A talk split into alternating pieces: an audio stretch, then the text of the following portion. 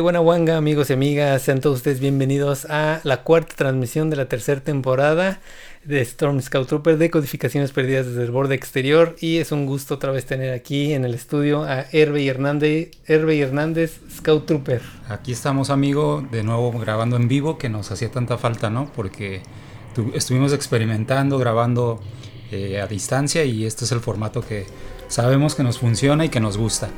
Este, pues bienvenidos a esta transmisión. Les recuerdo antes de continuar que nos pueden escuchar en, nuestra, nuestro canal de YouTube, obviamente. Se pueden suscribir para que no se pierdan ninguno de nuestros contenidos. Pero también, si te gusta escuchar podcast, nos puedes encontrar en todas las plataformas, en Spotify, Apple Podcast, Amazon Music, eh, TuneIn, Sounder, SoundCloud. O puedes meterte a nuestra página web, le pones en el buscador Storm Scout y te va a mandar a Google Sites donde puedes descargar también todos y cada uno de nuestros episodios. Así es, pues ahí está, ya saben por dónde, no hay excusa, nos pueden escuchar o ver si así lo desean. En esta ocasión tenemos una transmisión un poquito diferente, eh, vamos a hablar acerca de los medios de Star Wars. Entonces vamos a hacer una dinámica diferente, como saben ya nos están gustando los papelitos y así es. Entonces lo que vamos a hacer en esta ocasión es Vamos, aquí están todos o, la mayoría del contenido de Star Wars. Series, películas, cómics, libros, este, de todo lo que se nos ocurrió que podemos hablar. Pero lo que vamos a hacer es, puede ser que hablemos mal o puede ser que hablemos bien. Dependiendo, vamos a tirar los dados y dependiendo lo que salga en el dado, si es, si es este non, vamos a hablar bien. Si es par, vamos a hablar mal de ese contenido en especial. Vamos a tratar de hacerlo pues fluido, no extendernos tanto porque hay, hay mucho. Casi fueron como 40 este, posibilidades. Ajá, 40 medios que encontramos. Entonces, este, no sé si tú quieras este, iniciar antes de la, de la dinámica algo acerca de los, de los medios pues, de Star Wars. Nada más platicar brevemente que Star Wars, una de las características principales que tiene, es que con el paso de los años, eh, o más bien nació como un fenómeno cinematográfico, pero con el paso de los años se convirtió en un fenómeno transmediático. Eh, ya platicamos un poquito de la transmediación en el, en el episodio anterior y básicamente la transmediación tiene que ver con que se conectan diferentes medios para que las historias, la narrativa de las historias tenga continuidad no solamente en el medio donde nacieron, que en este caso es el cine. Y entonces tendríamos la trilogía original con sus precuelas y sus secuelas, pero a partir de ahí eh, se, se desmiembra los personajes, el universo de Star Wars y surgen otros fenómenos narrativos, ¿no? Cómics, novelas, eh, libros, eh, videojuegos, que en la actualidad los videojuegos ya también son un medio narrativo, entonces no es nada más eh, pasar una misión de un punto A a un punto B, sino que nacen personajes nuevos y también historias nuevas que tienen que ver con este universo. Entonces, eh, todo eso va enriqueciendo el universo expandido y Star Wars tiene la característica de que creció tanto el universo expandido que se convirtió, o sea, llegaron en un punto en que se perdió el control de qué le daba continuidad a qué. Y esto empezó a generar cierto tipo de problemas y por eso surgió lo que conocemos como el canon y legends, ¿no? Este, lo canónico son aquellas historias que tienen una continuidad declarada con la trilogía original de películas y lo Legends es el, universo expandido que no propiamente tenga que ver directamente con las películas. Y hacemos esta aclaración porque de repente hay quien, quien no es tan fanático, de repente se confunde ¿no? y dice, oye, a ver, espérame, yo leí en, esta novela que pasaba este evento y pasa este personaje, le pasan otras cosas en la película o le pasan otras cosas en la serie del Mandaloriano o en la serie animada de Clone Wars. Entonces es precisamente por eso, porque creció tanto esto que tuvo que llegar a un momento de controlar. Sí, prácticamente podemos nosotros dividir, ahorita ya podemos dividir Star Wars entre la era pre-Disney y la era post-Disney, ¿no? Entonces, ¿qué es lo que hace Disney? El universo expandido, no que lo borre, lo deja ahí, pero le pone el nombre de Legends o la etiqueta Legends. Y creo que es, que es un buen nombre porque lo deja como leyendas, ¿no? Yo siempre lo digo, cuenta la leyenda y entonces tú puedes tener cualquier historia porque es una leyenda, ¿no? Entonces eso se denominaría no canon algunas cosas. Y esto genera posturas. A Polos ya, ya ha mencionado varias veces en el podcast que no le encanta del, todo el universo expandido. A mí en contraparte me gusta el poder explorar esas pequeñas historias que hay entre diferentes eh, personajes que no son los protagónicos de las películas, ¿no? Y también algo que me gusta es poder explorar posibilidades, o sea, algo así como los universos alternativos. Este, si vemos alguna saga como por ejemplo la saga de Batman, en todas las películas de Batman y en todos los cómics te cuentan un origen eh, diferente. del personaje o del, o del evento del asesinato de los padres de Bruce Wayne, por ejemplo, ¿no? O que si está Robin o que si no está. Y entonces, pero eh, DC ya tiene ese sello, ¿no? De que ya sabes que cada película de Batman te van a presentar un comisionado Gordon diferente, un evento diferente, etcétera, ¿no? Un origen diferente.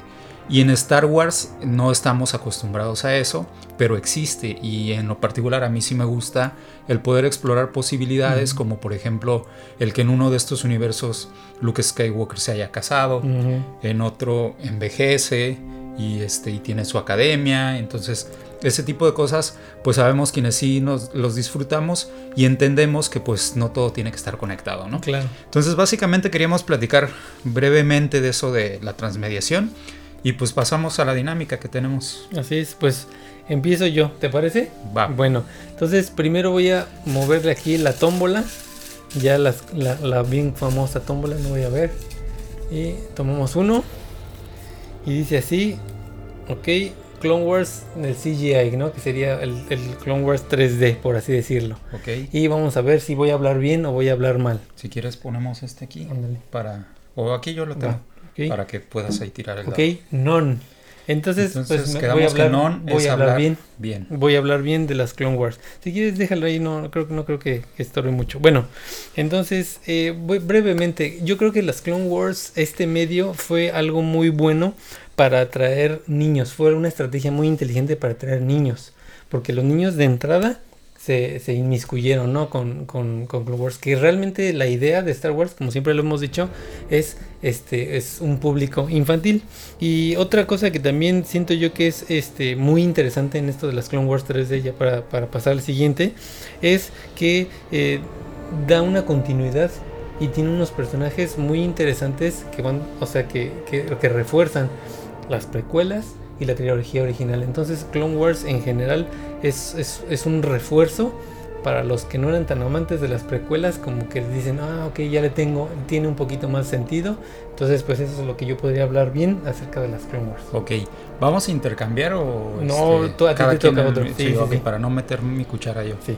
Digo, de todos modos iba a reforzar lo que tú estabas diciendo también. Primero, primero, bueno, lo que quieras, si hablar bien o malo. A ver, entonces a mí me tocó Galaxy of Adventures. Ok, Galaxy of Adventures. Entonces, tira tu dadito a ver si hablas bien o mal. Ah, vas a hablar mal de Galaxy of Adventures.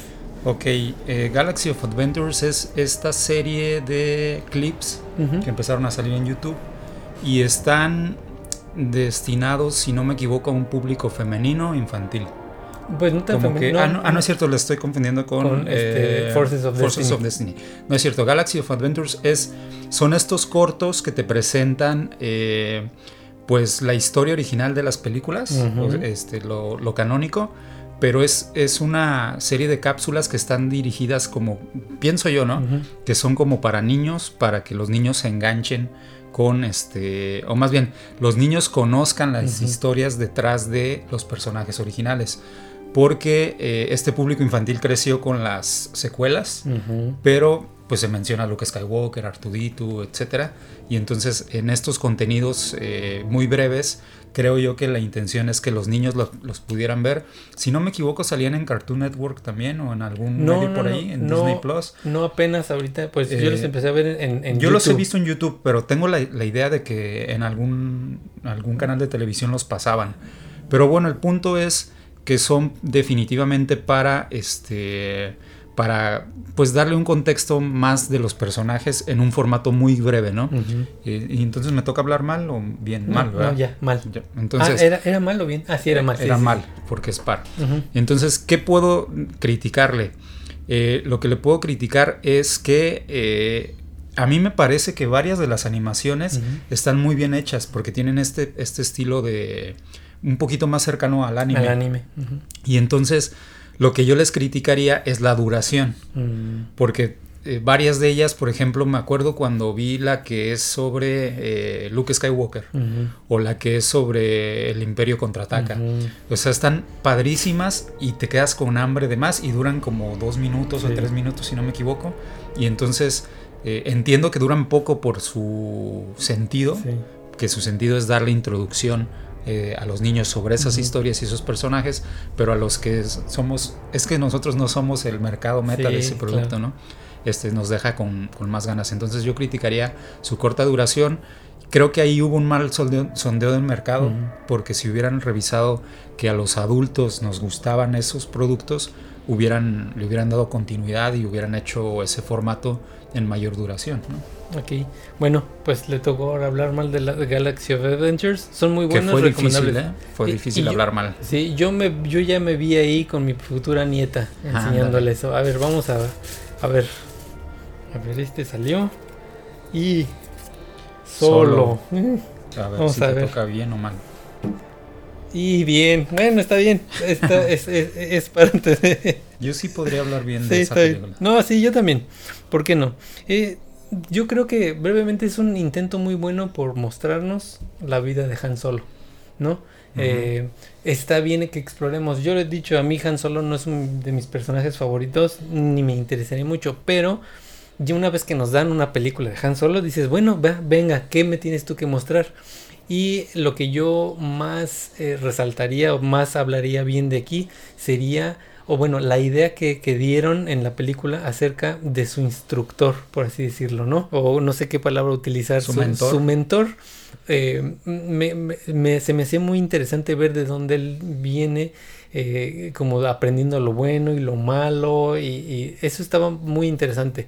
Entonces, bueno, puedo hablar cosas malas, pero lo mejor, lo que a mí se me hizo más interesante es conocer quién es el que le enseña todo eso. Creo que fue muy breve, o sea, eso daba para toda una vida, ¿no? Tener un mentor por años. Pero bueno, eso es lo, que yo más rescato de, solo. ¿vale? Ok, a ver, vamos a ver, está interesante la dinámica.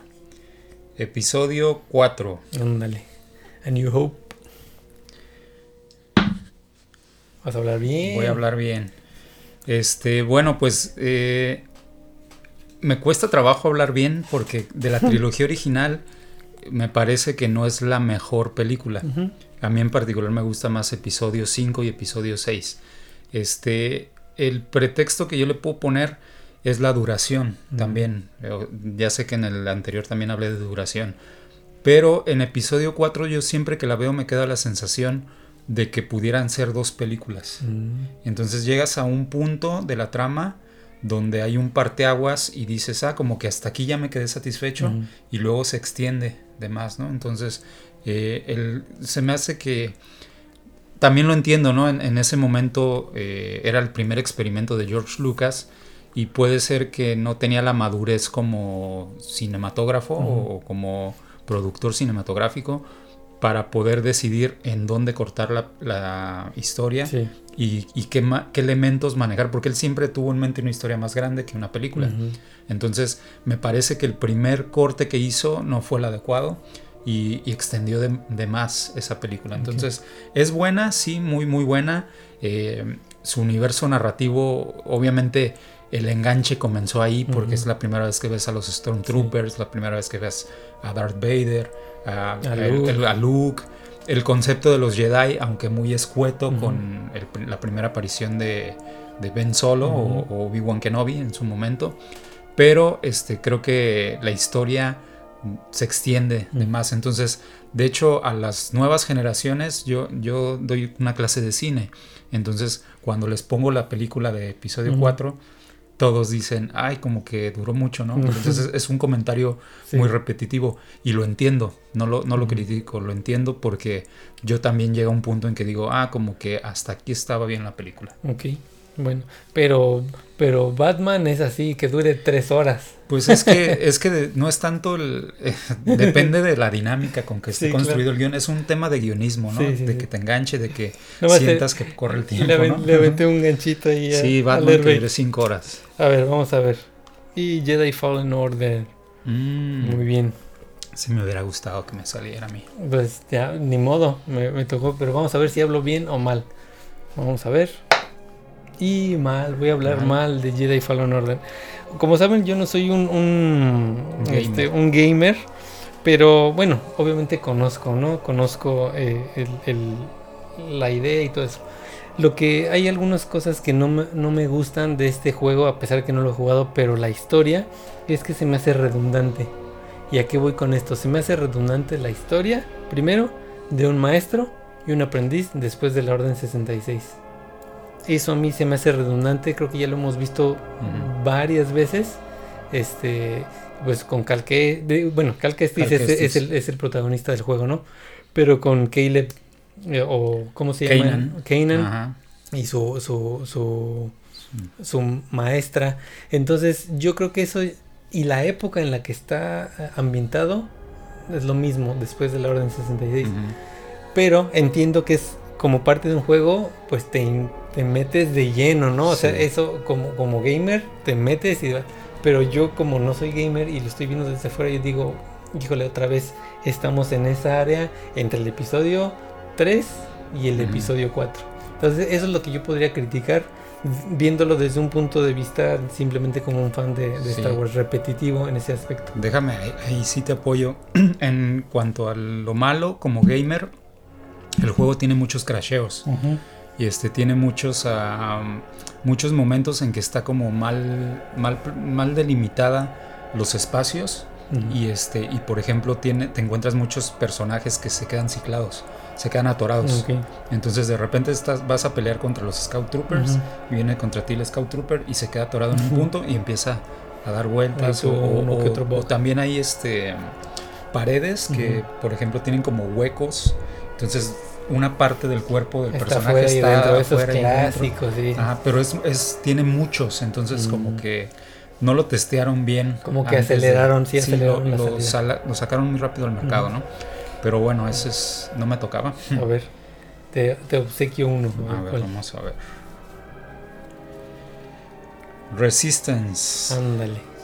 ¿Y que es esta serie animada, ¿no? Mal. Mal, es que, a ver, espérame, es que, bueno, no, ya salió. Es que no, nomás lo aviento, no, no, no lo agito bien. Me tocó entonces hablar mal, de Resistance. Pues no está tan fácil, no está tan difícil, digo, hablar mal.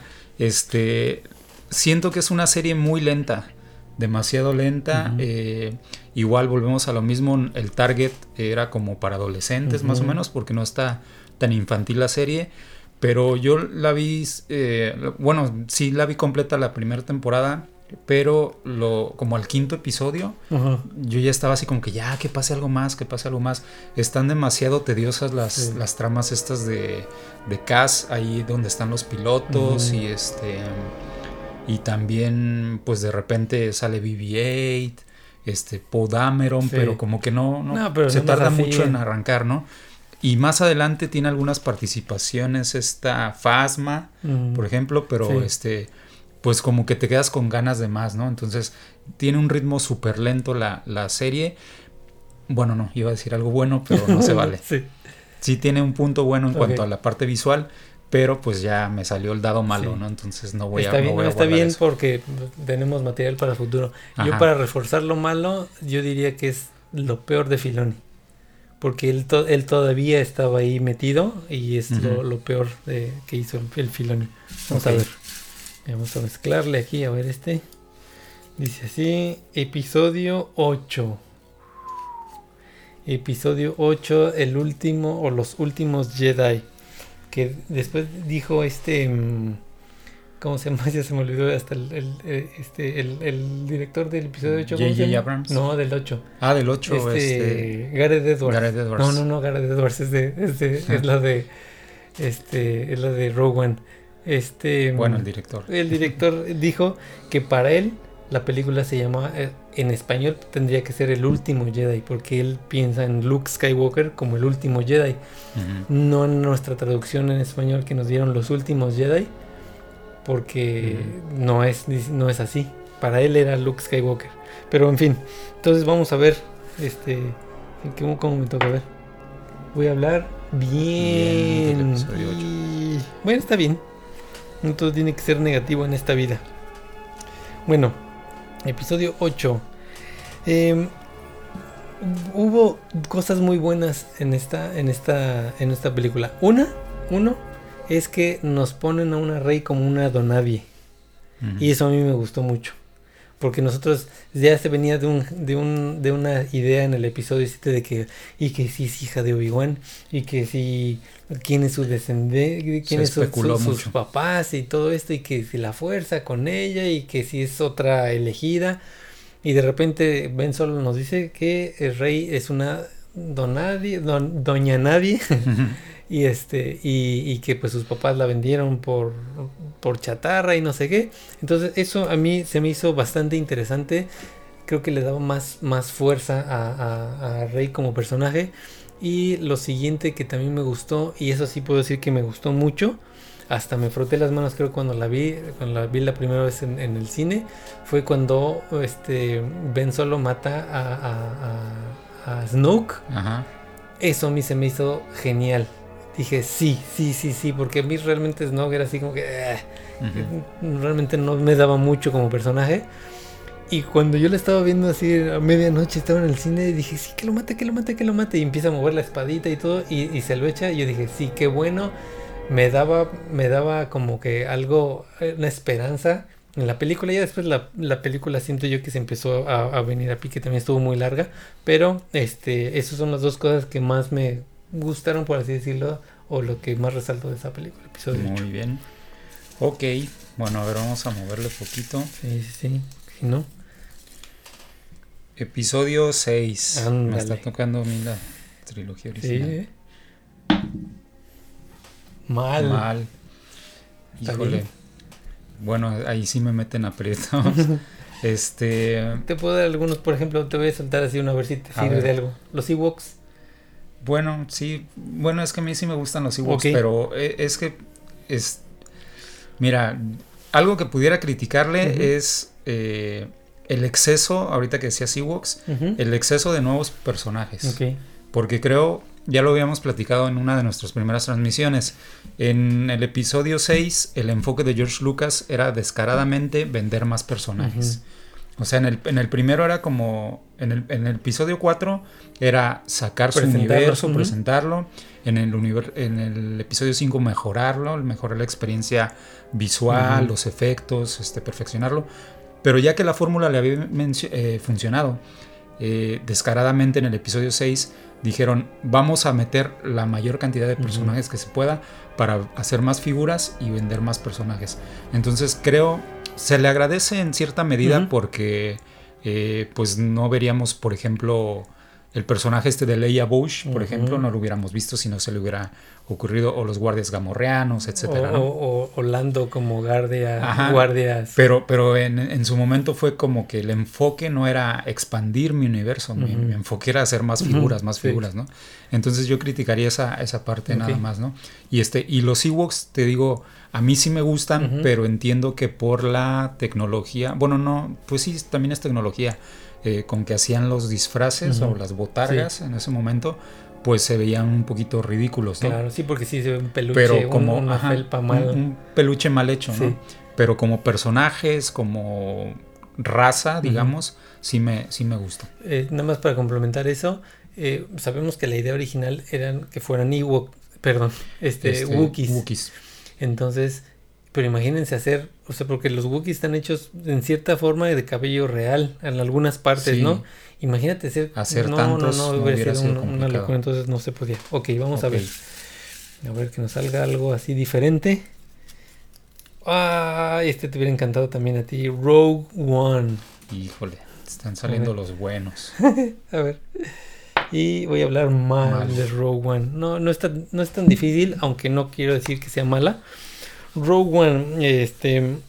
Bueno, lo primero es este, no sé cómo, cómo, cómo andas tú con esto, pero lo primero que sí tengo que hablar mal de Rogue One es que fue un revoltijo de escenas y de reshoots por todos lados. No sé si tú lo has este, notado o sentido. Eh, sabemos que la producción como que no se sabe tanto, pero sí se sabe que hubo mucho problema. Sí, estuvo muy atropellada la producción. Cuando Gareth Edwards, ahora sí es Gareth Edwards, cuando termina la película y la muestra, incluso hacen el trailer, el trailer, no sé, no me acuerdo si fue el primero, mm, hubo cosas que o no les gustaron, o Kathleen Kennedy no le gustó, o al público que se los presentaron no les gustó, hubo varias cosas que no, no funcionaron. Entonces tuvieron que traer a otro director que no creo que por ahí se, tiene el nombre no sé exactamente quién es yo no lo recuerdo pero trajeron otro director para decir sabes qué necesitamos rehacer muchas cosas hacer reshoots incluso la escena de Vader no fue idea de, de, Edwards fue idea del otro director que trajeron para reacomodar todo esto. Pero a lo que mi crítica de esto es de que se nota se nota eh, muchas escenas donde de repente ves a, a este Luna con un cabello pues de un largo, una barba de X tamaño. Luego te ponen otra escena y se ve diferente, pero, pero así, bueno, si tienes buen ojo te das cuenta inmediatamente.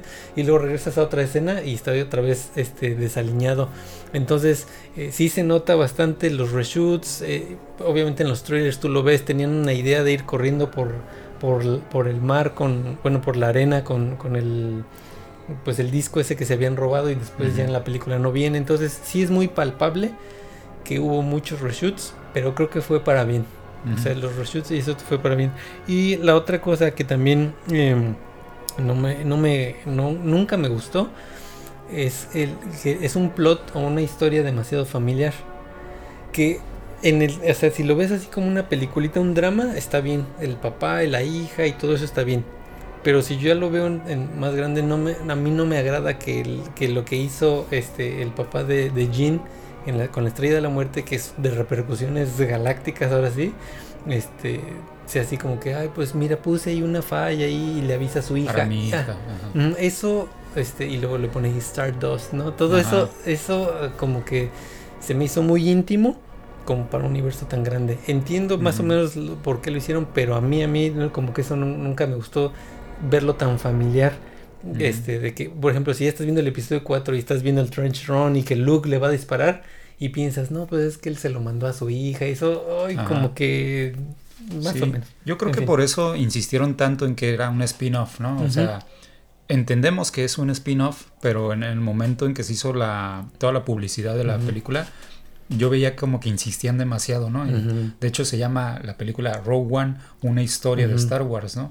Yo creo que desde ahí están intentando hacer esa división para evitar precisamente lo que, tú percibes, ¿no? Que, que, te sientas como que, ah, no corresponde a, la, a, lo canónico, a la trilogía, pero es precisamente intencional, ¿no? Para que sepas que es una historia aparte, una historia separada. De hecho, le cambiaron, no sé si sepas antes cómo se iban a llamar las... No, eh, Rogue One, se, bueno, en un principio se llamaban, todas las películas que iban a ser de ese estilo, spin-off, este, se iban a llamar anthologies.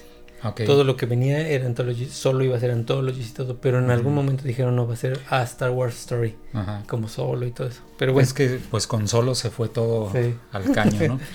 ok, Adelante. a ver, vamos a ver. Y me toca Rebels. hijo, te está yendo, pero. A ver, le voy a hacer con otra mano. Mal de Rebels. Mal de Rebels. Y a mí sí me gusta Rebels. Fíjate. Te gusta este, más que, o sea, tienes más cosas buenas que malas, ¿no? Sí, este, ¿qué le puedo criticar a Rebels? Este, pues eh, el personaje de... Mm, ay, se me fue el niño. Este, este, de, Ezra. el, personaje de Ezra Miller nunca me, encantó su apariencia. Su look, este este trajecito naranja como de mecánico, bueno, no, como que entre mecánico, este, eh, o de estos que recogen la basura, o no sé. raro. Está raro. Eh, porque se me hace que no corresponde mucho al universo de Star Wars. Este, no es tan común ver, o sea, parece como de presidiario, como que está, está extraño el look, pues. Y este, y creo que fue más que nada por eh, hacer una combinación o un contraste adecuado entre su ropa con su cabello. Y ya después, eh, también con las armas que tiene esta especie de resortera y eso, son de las cosas que no me gustan, ¿no? Sí, como que desentona un poco. Sí, desentona, para, para el momento en que salió, desentona. Yo creo que sí tiene muchas cosas buenas Rebels. No voy a hablar porque no me tocó el dado bueno. Pero este, en cuanto a la historia, hay muchas cosas que creo yo que, que están interesantes. Dejó buenos planteamientos, buenos personajes. Pero la apariencia de, de, este personaje en particular no me encantó. Y menos porque es el protagonista central, ¿no? Este, y también por ahí eh, Seb tampoco está muy, muy interesante, aunque el, el, personaje hay que recordar que es parte de los conceptos originales de Ralph McQuarrie. Sí, Entonces, el, el, dibujo. Por... Ajá, pero creo que lo rescata, no me acuerdo si el de McQuarrie era en blanco y negro nada más. Y no estaba como con esos colores. Es que esa paleta de colores. Púrpura y... Ajá. Y, creo que va por ahí el, tema también con Ezra. La paleta de colores como que está demasiado, eh, no sé, demasiado incómoda para el universo de Star Wars. Y ya este, añadiendo a esto, si tú le ves la cara, parece, o sea, se ve súper Disney. Sí. O sea, se ve así como el de Aladdin, entonces... O como Mowgli, ¿no? El libro de la selva, este... Que no, no es racista para nada el comentario, mucho menos, ¿no? Es simplemente, este... Como que no encaja tan orgánicamente en este, en este universo esta nueva propuesta que en su momento fue Rebels. Porque tú lo ves y te, te transmite luego, luego a, ah, eso está muy Disney, entonces ya ahí ya te... Sí, y de entrada yo la primera vez que vi Rebels decía, ¿por qué un humano? O sea, ¿por qué si la galaxia es tan grande y todo? ¿Por qué el personaje? O sea, sí me gustaba que estuviera Hera, que estuviera este Seb, pero eh, pues ya tienes a Kanan como humano, pues era la oportunidad de explorar otra raza. hubieran metido a Hera como la protagonista y hubiera estado tal vez más interesante. Pues puede ser, ¿no? Este, pero bueno. eso es lo que eso es lo que lo que nos y vuelvo a insistir, yo le encuentro muchas cosas buenas a Rebels, pero me tocó hablar de las malas. Correcto, a ver. ¿Sabes?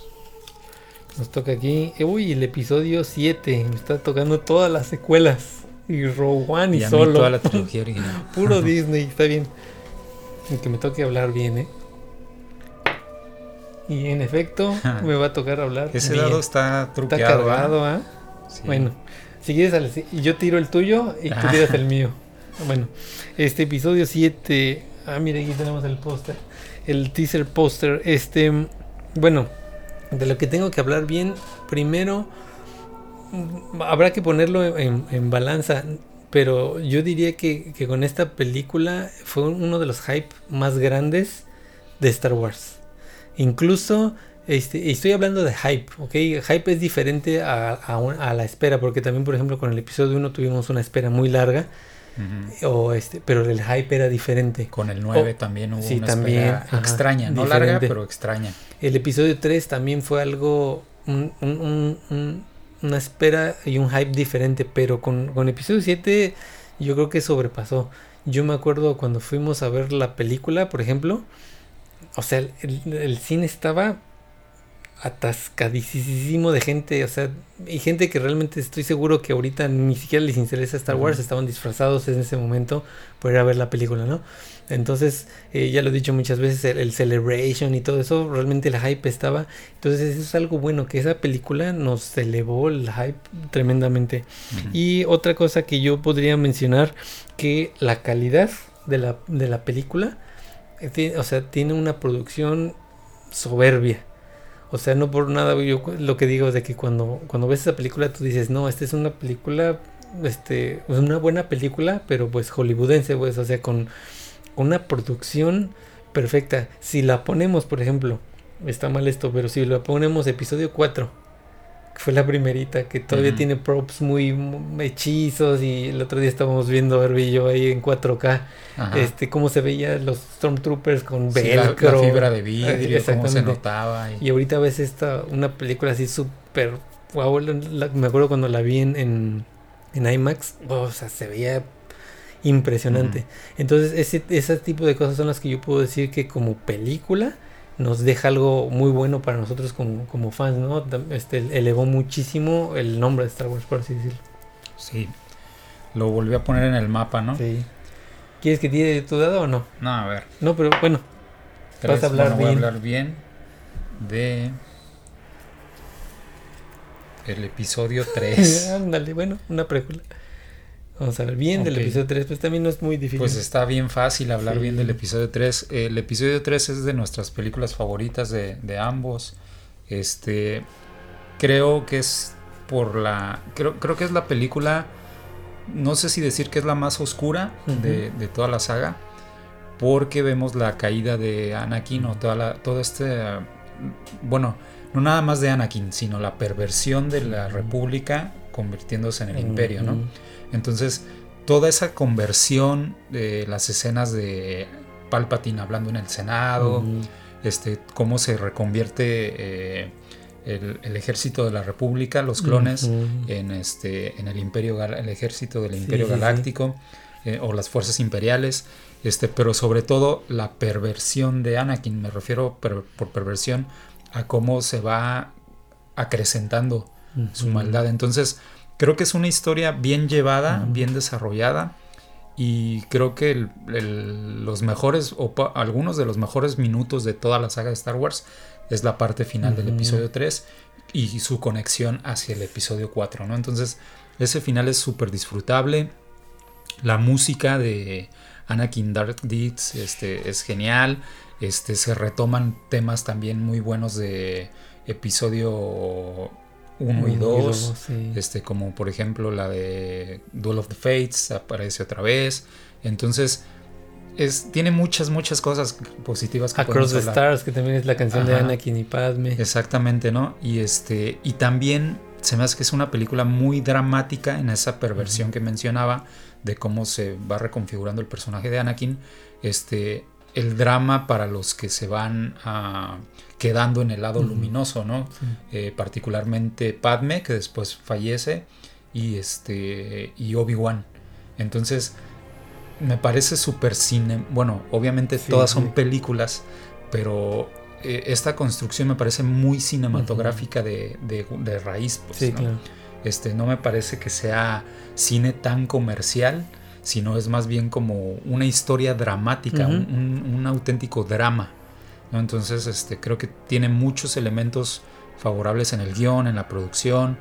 Podemos criticarle algunas cosas, ya mencionabas en, uno de los episodios, eh, el casteo, por ejemplo, de Anakin, pues a lo mejor no es el más adecuado desde la película anterior, pero este sí tiene mucho más cosas positivas que negativas. Y no, nos vamos a ahorrar más comentarios porque ya se acerca, se acerca nuestro sí, nuestra vamos transmisión. A tener nuestra transmisión porque también se acerca Obi-Wan y Obi-Wan pues está de la mano con el episodio 1 y episodio 4, así que así es. Pues, manténganse al tanto. Vamos a ver qué nos toca. Videojuegos de Star Wars, este también te hubiera encantado. Videojuegos, en general, videojuegos de Star Wars, ¿eh? Y a ver, voy a hablar bien. Como que se me está atorando en ese, en ese ah. bache. Voy a hablar bien de los videojuegos de Star Wars. En general, yo creo que los videojuegos eh, es una experiencia muy buena porque nos, uno, nos meten de lleno a, Star Wars. O sea, te sientes eh, en, esa galaxia. Por ejemplo, yo te imagino, Herbie, cuando tuvimos nuestra transmisión de, de los juegos, cuando estabas explicando, por ejemplo, el del episodio, ¿cuál era el episodio? Creo que era el episodio uno de, uno de, de, Super Nintendo.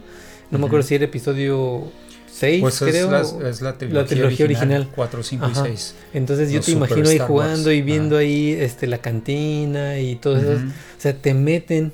Tanto puedes estar viendo cosas que no habías visto y te las imaginas en el mismo juego. O repitiendo lugares que ya conoces, ¿no? Entonces, cualquier videojuego de Star Wars es inmersivo.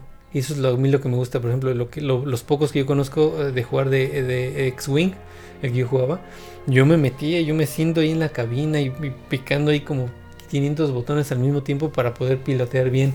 Entonces, eso es lo, primero que me gusta, que son muy inmersivos. O, jugando actualmente este Battlefront 2 o, o, Jedi Fallen Order.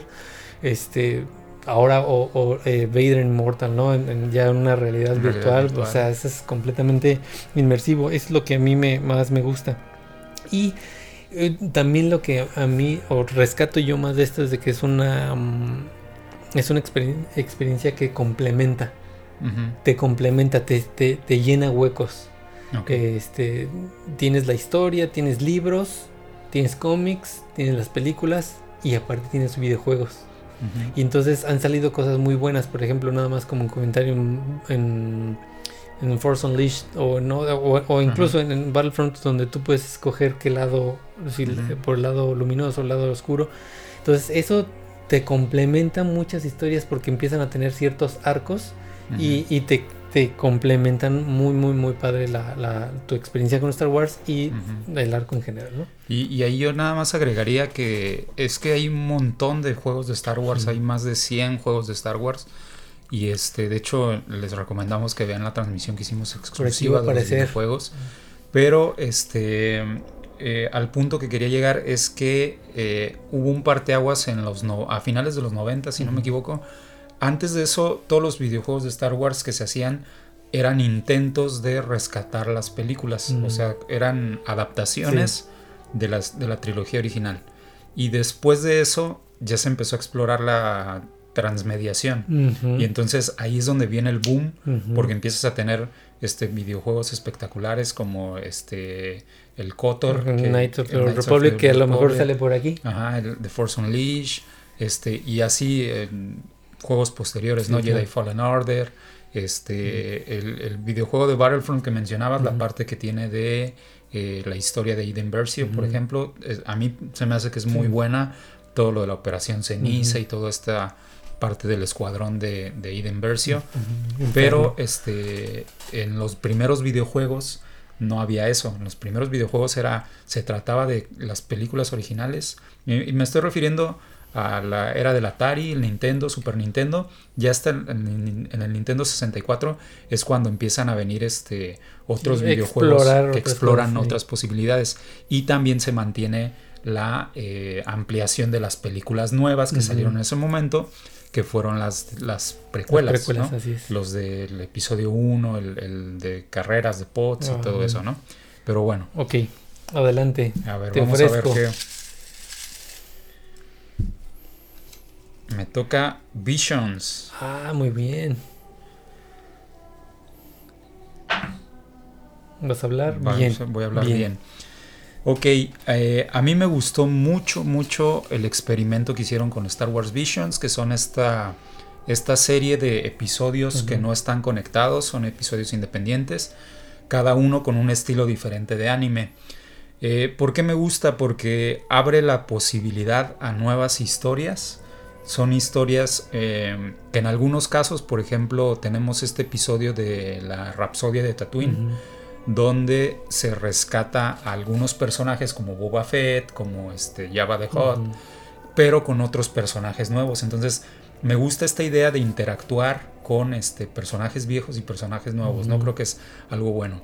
Pero también en otros personajes nuevos como este ¿Cómo se llama este? El que es como Astro Boy, este TOB1, creo que se llama, ¿no?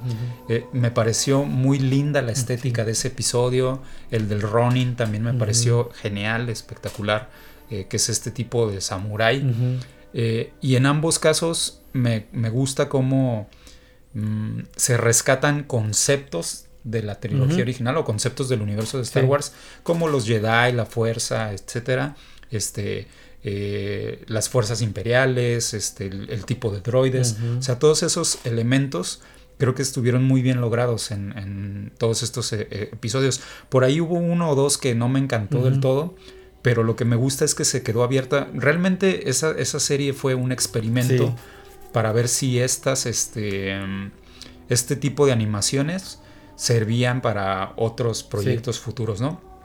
Y están ahí, estamos ahí en espera de que digan cuáles son los que se van a rescatar. Hay varios, creo que de, ¿cuántos eran? ¿Ocho, si no me equivoco? Nueve. Nueve. Este, creo que yo diría que siete tienen potencial para que les hagan su serie sin ningún problema y que se vendan muy bien. Ponte tus seis así bien, bien, bien. Sí, eh, o sea, yo estoy, tengo en mente un par ahorita que digo, no, esos no. no me gustarían, pero no me gustarían a mí pero conozco mucha gente que sí, le gustaría por el tipo de animación, porque les gusta ese tipo de personajes. Y acabo de leer que ya los quieren soltar en este año, la segunda temporada. O sea, sí, no es oficial, como saben, nada es oficial, pero parece que ya lo quieren soltar. En este año tenemos pendiente, bueno, Obi-Wan ya está cantadito. Ya está también cantado Andor. Yo creo que también sale en este año, posiblemente después de Obi-Wan. Y por ahí, yo creo que por ahí de octubre, yo digo que nos va a llegar Visions, yo creo. Y en cuanto a Visions, eh, es importante mencionar que no solamente es para fans de anime. Este, o sea, yo conozco gente que no le gusta para nada el anime y que los vio por primera vez y dijo, oye, eso está bien interesante, ¿no? Entonces, se puede, por cómo está hecho los trailers y la publicidad, pudieras pensar que, ah, si no soy fan del anime, no me, va, no me va a gustar. No, realmente no es así. Y añade mucho la experiencia, bueno, ya pasar a la siguiente, este, verlo en, japonés. Eso añade, se le da un toque buenísimo. Vamos a ver. Que me toque algo así como Spaceballs. Los cómics de Disney. No, hombre, hoy mire, no debía haberme puesto esta playera. este, cómics de Disney. vamos a ver. ¿Qué voy a hablar? Voy a hablar. ¡Ay, mal! Mal de los cómics de Disney. Voy a tratar de no ser muy mordaz. Mm, cómics de Disney. Ok. Bueno, eh, híjole, aquí sí voy a tomar, voy a morder algo bastante peliagudo, que es la agenda política. y me voy a ir por un tema, híjole, hace, fue el año pasado que empecé a ver que en las portadas de los cómics de Disney ya estaban poniendo así el, apoyo a la comunidad este, LGBTWXY, o sea, todo eso en las mismas portadas. Entonces a mí lo que me incomodó mucho es, o sea, si las personas quieren apoyar, está bien, o sea, que la persona apoya, pero ¿por qué tienes que meter a, al, elemento de Star Wars apoyando este, o sea, está, está siendo ya político en esto.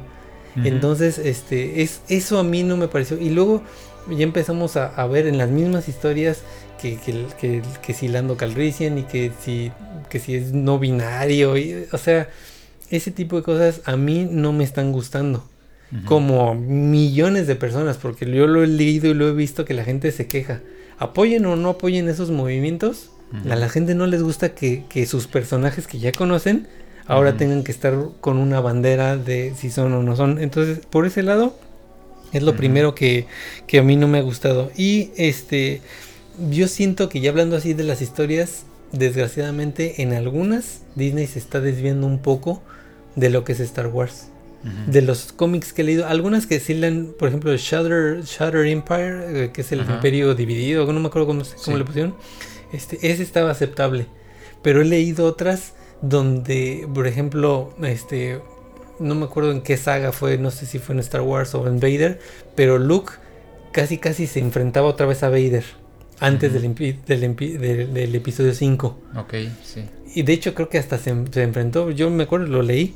Entonces dices, no, ya, ya te estás metiendo en terrenos donde por, con el afán de vender tus cómics y que se vea Vader contra Luke, ya lo casi que los estaban otra vez a punto de pelear.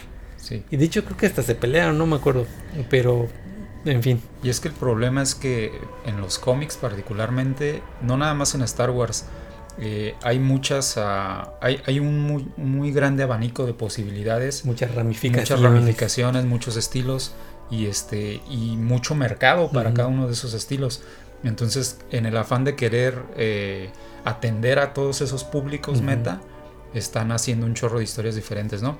Y lo que mencionabas de la agenda política, yo también estoy de acuerdo, eh, porque no pasa nada más con los cómics de Star Wars, pasa con las películas de otros de otros medios. Ahorita rápidamente me viene a la mente Batman, ¿no?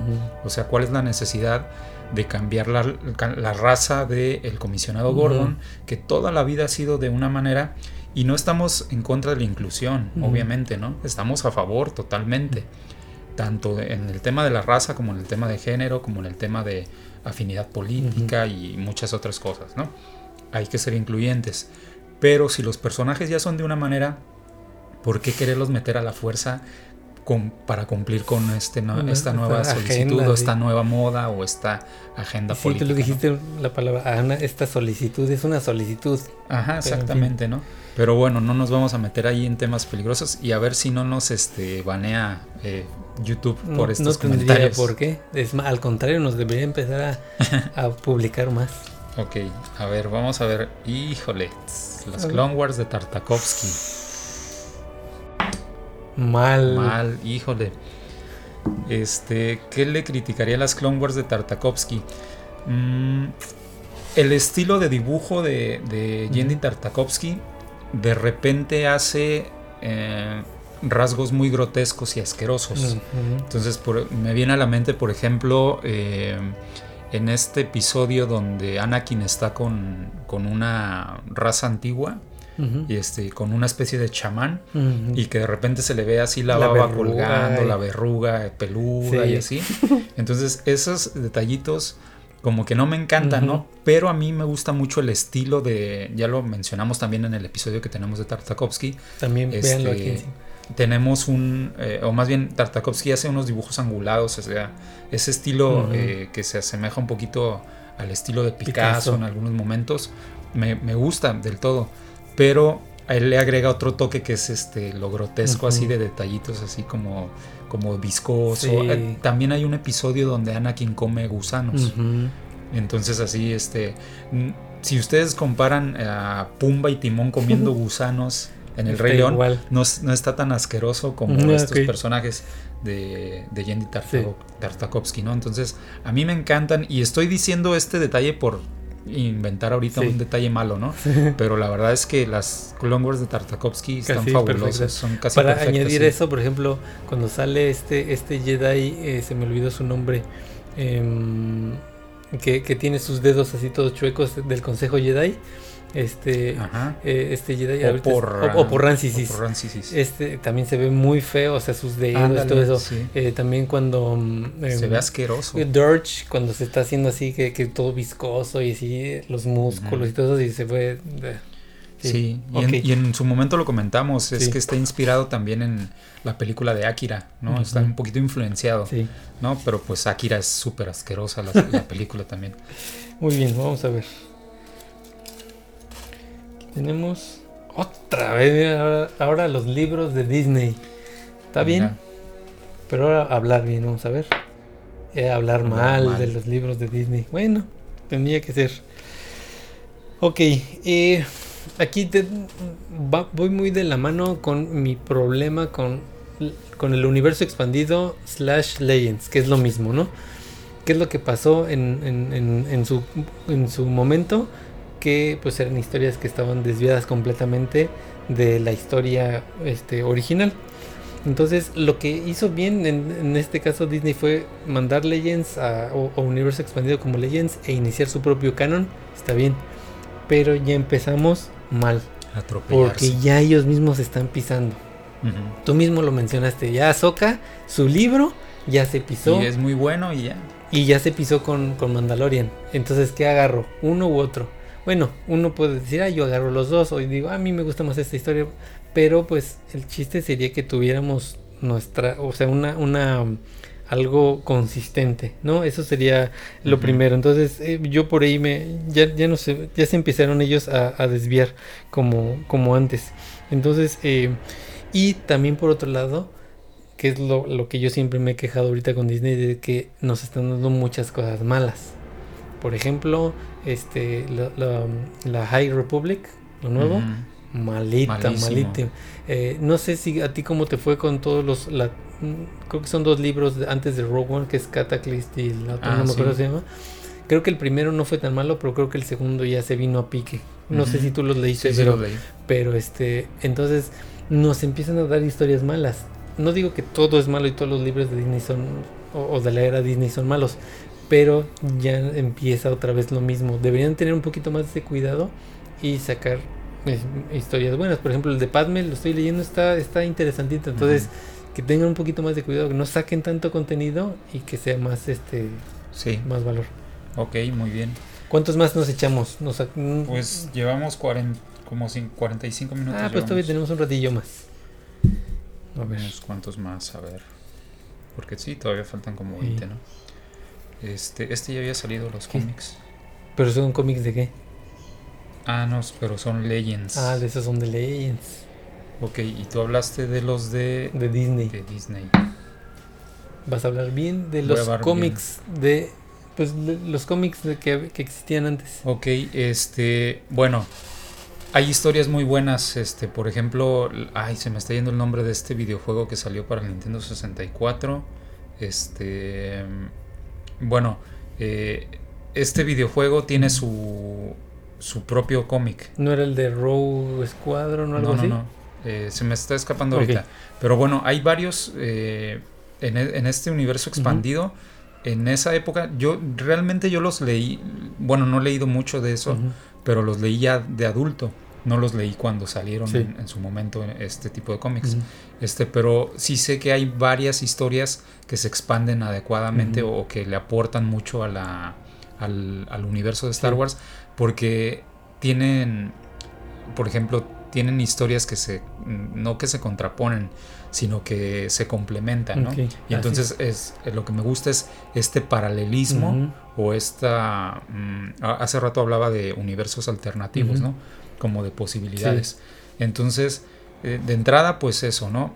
Otra cosa positiva también es el arte. Muchos de estos cómics fueron hechos por Marvel. Entonces, este, y, de hecho les, les, decía, yo los he consumido algunos ya de adulto en la aplicación de Marvel, de Marvel Unlimited. Y, este, y está interesante porque te encuentras desde historias de la trilogía original, este, o sea, realmente adaptaciones de cómic a la trilogía original y continuidad entre episodios. O sea, por ejemplo, hay, un, hay unos cómics que son entre episodio 4 y episodio 5, por ejemplo, ¿no? ¿Qué pasó? Y luego otros que son entre 5 y 6. Entonces, eso está interesante en esa época, el tipo de arte que utilizaron, porque estaba a la par de la calidad de los cómics de Spider-Man, de Iron Man, de los buenos cómics de esa época de Marvel, ¿no? Estamos hablando de los 80s, 90s, ¿no? Pero también expandieron muy bien este el universo con otros personajes nuevos. Entonces, los cazarrecompensas en particular, este, la Orden Jedi, eh, yo siempre he criticado que en las películas está muy limitado el enfoque hacia ciertos Jedi y te hablan de que hay muchos y como que no ves que se expanden. Entonces, por ejemplo, los, en los cómics donde ves las, historias de Ayla Secura, por ejemplo, o este, ¿cómo se llama la, la Togruta? Esta, Shakti. Shakti. Este, entonces, eh, es el cómic de Legends es una oportunidad para explorar esas historias. Con ciertos personajes que, te gustaron y te quedaste enganchado. A mí, por ejemplo, también me gustó el de eh, Darth Maul, la serie de Darth Maul, por ejemplo. Son of Dathomir creo que son una época eh, todavía está, está, padre porque la manera en que te presenta este universo de los mandalorianos, este, pues también, de hecho en los cómics también creció mucho el mito de los mandalorianos, ¿no? Entonces eh, son una oportunidad para explorar. Un también uno muy bueno es el de los cómics de Anakin y Obi-Wan y también los cómics de este Qui-Gon y Obi-Wan son muy, muy, muy buenos. Ok, bueno, vamos a ver. Tenemos aquí Star Wars Detours. Ah, ok. Mm. Hablar mal, hablar mal, hablar mal. Vamos a ver. Detours. Uy, ¿qué salió? No lo Cuatro. Cuatro, voy a hablar mal. Ok, primero hay que decir qué es esto de Star, Star Wars Detours.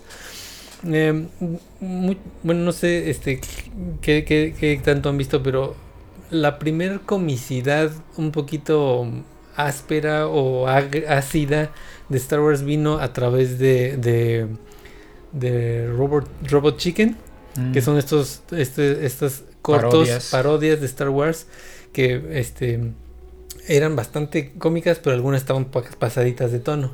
Bueno, eh, creo que se llama Seth Rogen, no, no, me acuerdo si es su nombre, este, pero él, él es el que hacía esto y vino a, hacer este Star Wars Detours. Entonces, este, este comediante, porque él es un comediante, eh, quiso hacer lo mismo que estuvo haciendo con Robot Chicken, pero en unas animaciones. Para empezar, las animaciones están horribles, están terribles. Un Darth Vader así, cascote. No, no, no. No digo que esté mal reírnos de Star Wars, está bien. Lo, hemos visto con Robot Chicken, con Lego y todo eso, está bien. Con Rise of Skywalker también. Pero, este.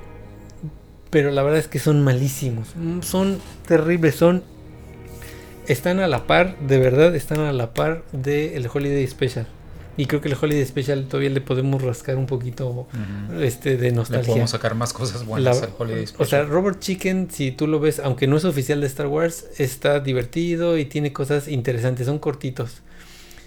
Y aparte es así como stop motion, ¿no? Pero Star Detour son caricaturas o animación y son malísimos. haz de cuenta, es como si estuviéramos viendo todo el tiempo cosas hechas por Jar Jar Binks. No, no, no, no, no es gracioso. Es este, realmente da pena, da pena verlo. Y definitivamente por eso lo, lo, cancelaron. Búsquenlo en YouTube, Star Wars Detours. Sí. es como las desviaciones de Star Wars, así se llama. Y ridiculiza en exceso, ¿no? A algunos personajes. A mí, digo, una cosa es la parodia y la crítica. Pero por ejemplo, vi un episodio donde este Obi-Wan Kenobi, ya viejo, estaba como mendigando, haciendo trucos, haciendo trampas ahí, este, y lo ridiculizan así bien feo que dices, no, este no es, no es el Obi-Wan que yo quiero ver, ¿no? Exactamente. Este, o, por ejemplo, ver a Leia de niña como una, o sea, la Leia empoderada que tú conoces y todo, y es verla como una niña malcriada, caprichosa y todo, como que no, no, realmente no. A ver, bueno, ahora vamos a ver. Ya me acordé del personaje que decía del cómic, eh, es el cómic de Dash Rendar. Ah, Dash Rendar. Ajá para que no digan que no sabemos. este, híjole, este está complicado, el Cotor. Ah, no, pues, no, sí, sí. Knights of the Old Republic. Hablar bien. hablar bien. No, hombre. Este, ok, ¿qué cosas buenas podemos hablar? Eh, pues definitivamente creo que tiene bastante porque es el primer videojuego de, de rol en primera persona este, de Star Wars y el problema es que ha, em, envejecido mal por las mecánicas del juego. Este, por ejemplo, yo lo descargué recientemente para la tableta y es muy incómodo estarlo jugando en la tableta. Este, y también lo puedes descargar para el celular, pero como que no, este, porque tiene mecánicas tipo calabozos y dragones. Y entonces de, de repente el estar interactuando con este, o sea, está más pensado para que lo juegues en la computadora nada más, ¿no? Pero qué cosas, cosas buenas tiene. Este, la historia me parece que el personaje de, de Dark Revan es como que de los personajes más icónicos del universo expandido. Entonces, la manera en que eh, se utilizó de pretexto para explorar mm, muchos años antes de la trilogía original, cómo eran las cosas en la galaxia, este, y a través de este personaje que tiene amnesia y que tiene que resulta que después es un Lord Sith este es interesante cómo te van llevando por toda esa historia. Y tú hace ratito comentabas sobre las, experiencias inmersivas no de cómo los juegos de Star Wars te ayudan a meterte a este universo. Entonces en este juego está interesante precisamente eso el poder caminar entre las calles de las ciudades de Star Wars eh, el poder viajar de un planeta a otro el poder utilizar un blaster, por ejemplo, o una espada, eh, un, sable de luz. Entonces, este, es interesante cómo te da esa experiencia inmersiva, nada más que es una experiencia muy limitada por el tipo de tecnología con el que se hizo, que para su momento fue innovador. De hecho, el, juego ganó un premio BAFTA como mejor juego del año. Entonces, es un juego celebrado, reconocido, pero que desafortunadamente no, ha envejecido de, de, una manera correcta este aunque pues por ahí se, especula no este que, va, a haber, un relanzamiento para ya para consolas de última generación.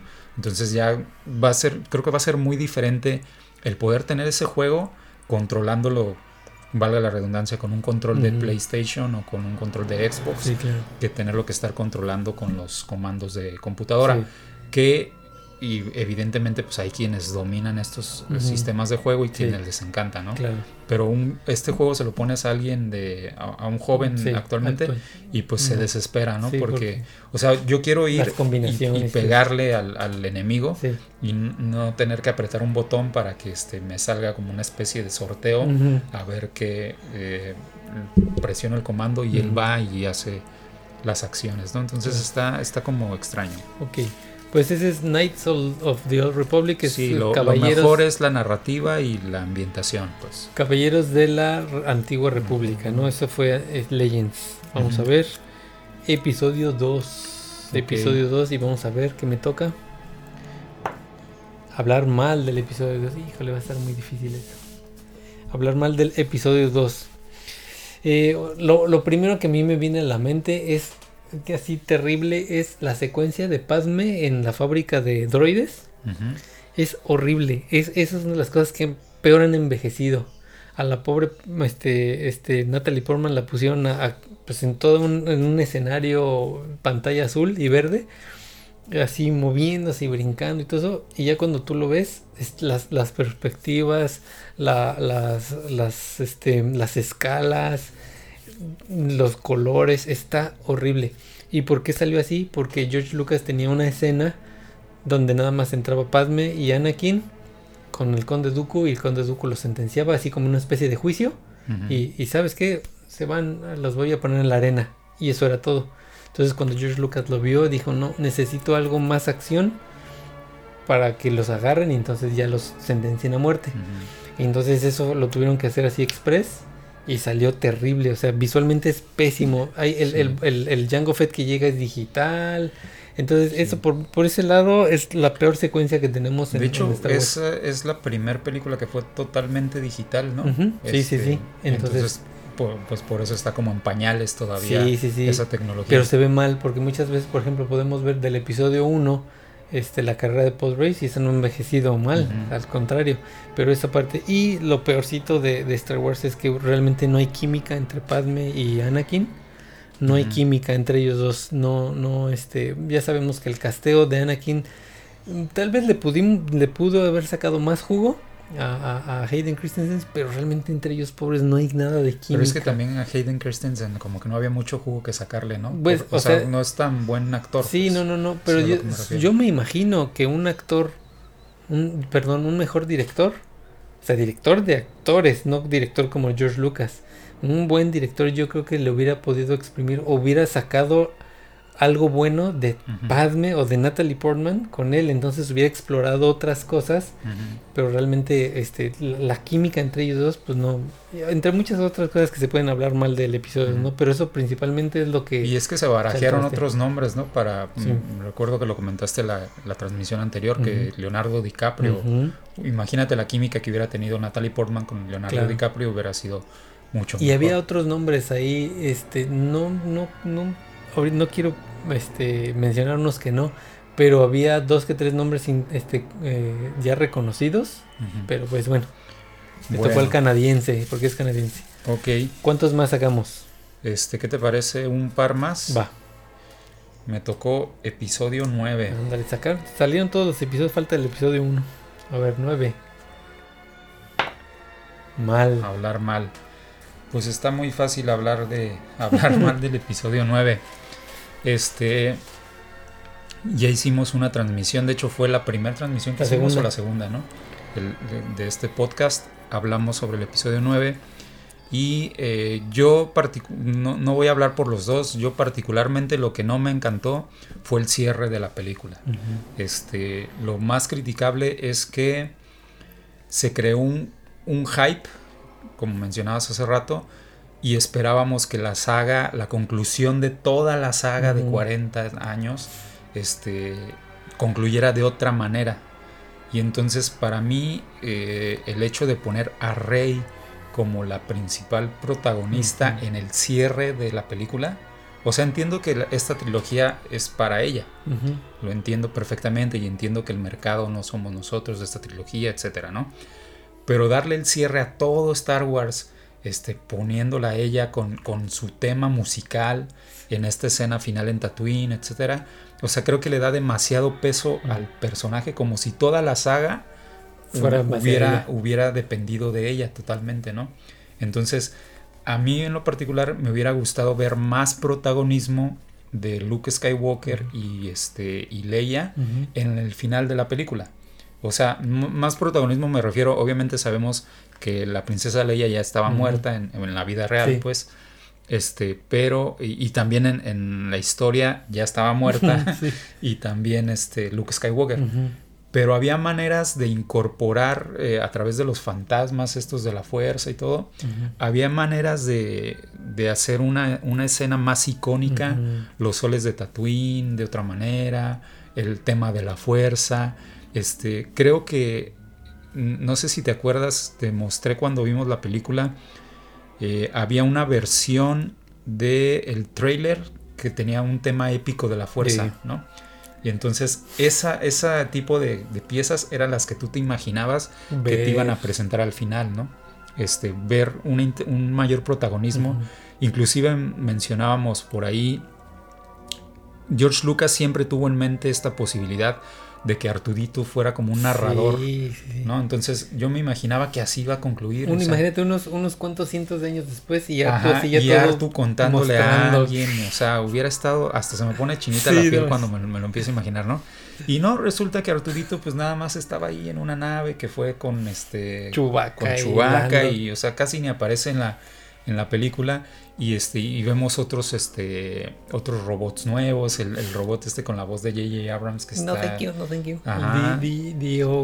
Sí o sea eh, realmente no son cosas malas no este entonces básicamente al punto que quiero llegar es que creo que es una buena película entretenida. O sea si alguien no conoce para nada el universo de Star Wars y solo ve episodio 9 se va a entretener y se le va a hacer una película dinámica y una película hasta heroica, épica, lo que tú quieras, ¿no? Pero si vienes de los nueve episodios y todo el universo expandido y todo lo que tú quieras, este no es el cierre adecuado para la para los fanáticos. Sí, claro, ¿no? Es como para te avientas Rápido y Furioso y a ver qué más hay, ah, episodio 9 y la vas a disfrutar solo igual. episodio 9 de Rápido y Furioso, pues no lo vas a entender, ¿no? Vamos a ver. Force Unleashed 1 y 2. Ok. Yo conozco muy poquito, pero conozco algo. Voy a hablar mal y mal de Force Unleashed 1 y 2. Force Unleashed son de, estos juegos.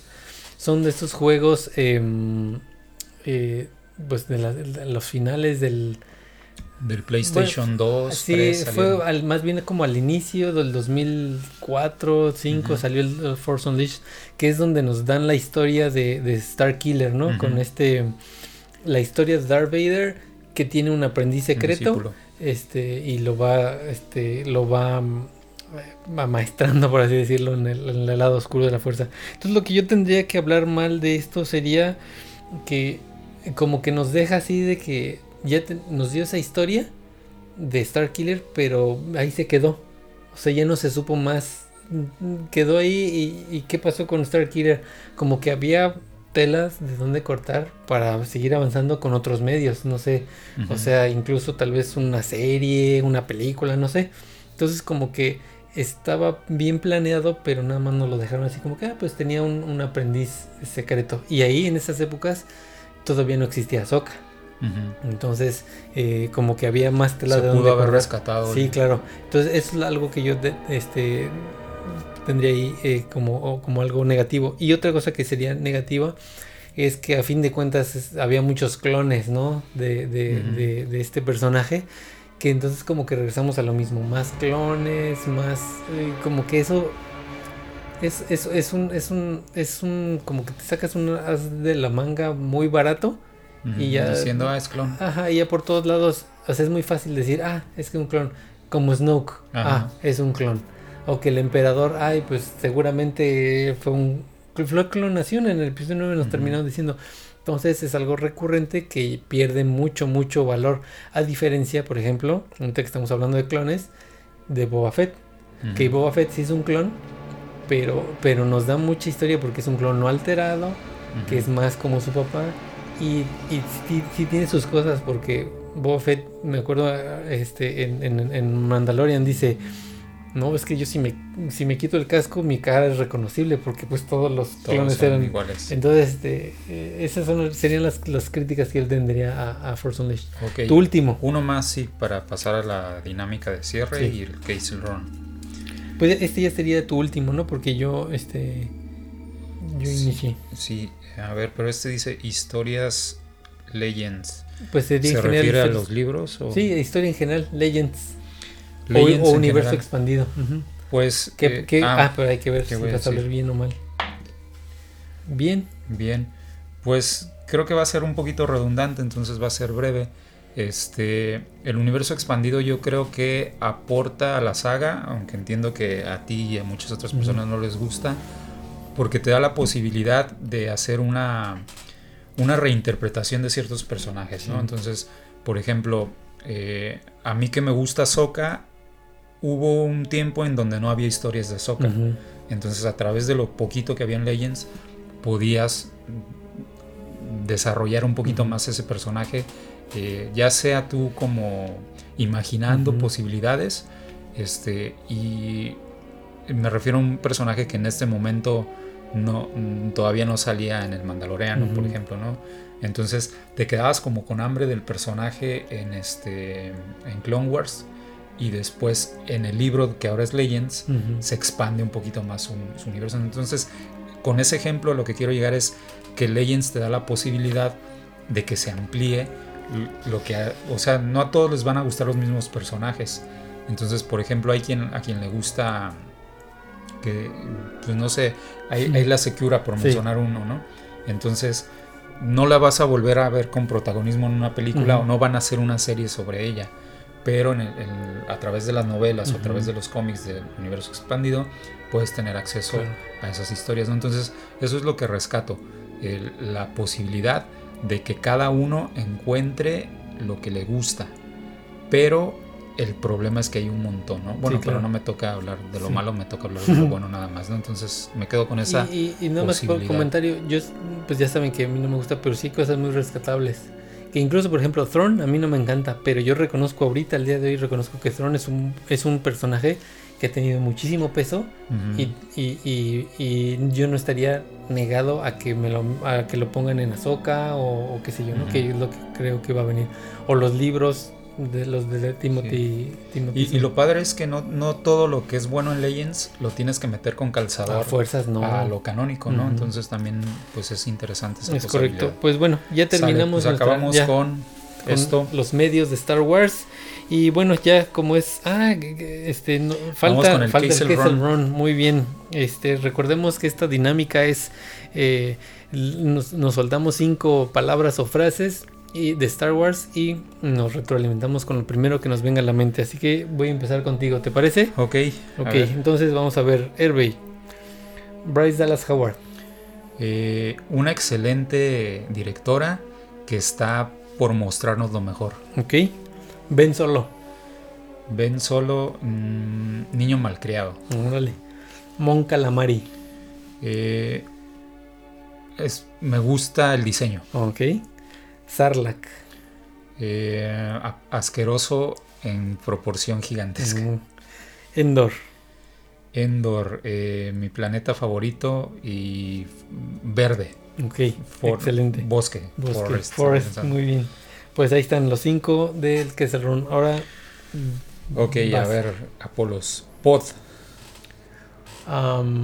velocidad. Que te venga. Sí, sí, sí. Rogue. Rogue 2. Ok. Eh, arcade.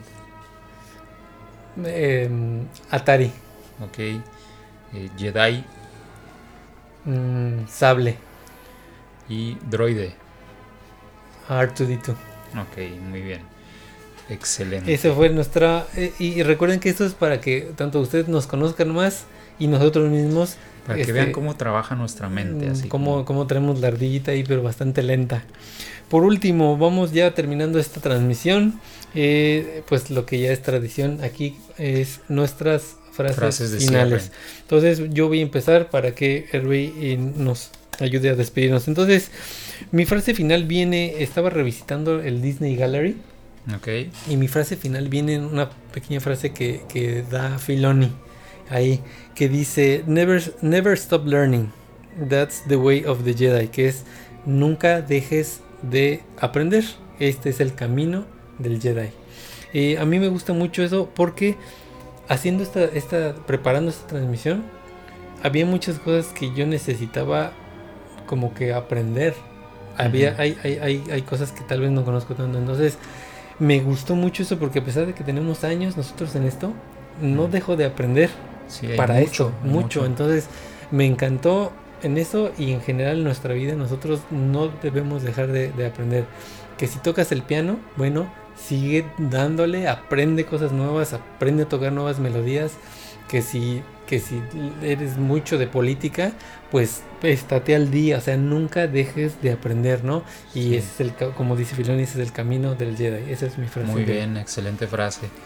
Este, bueno, yo voy con mi frase final que también tiene que ver un poquito con Filoni, porque es de la temporada 2 del Mandaloriano. Y es cuando Bo le dice al mando, los mandalorianos son más fuertes juntos.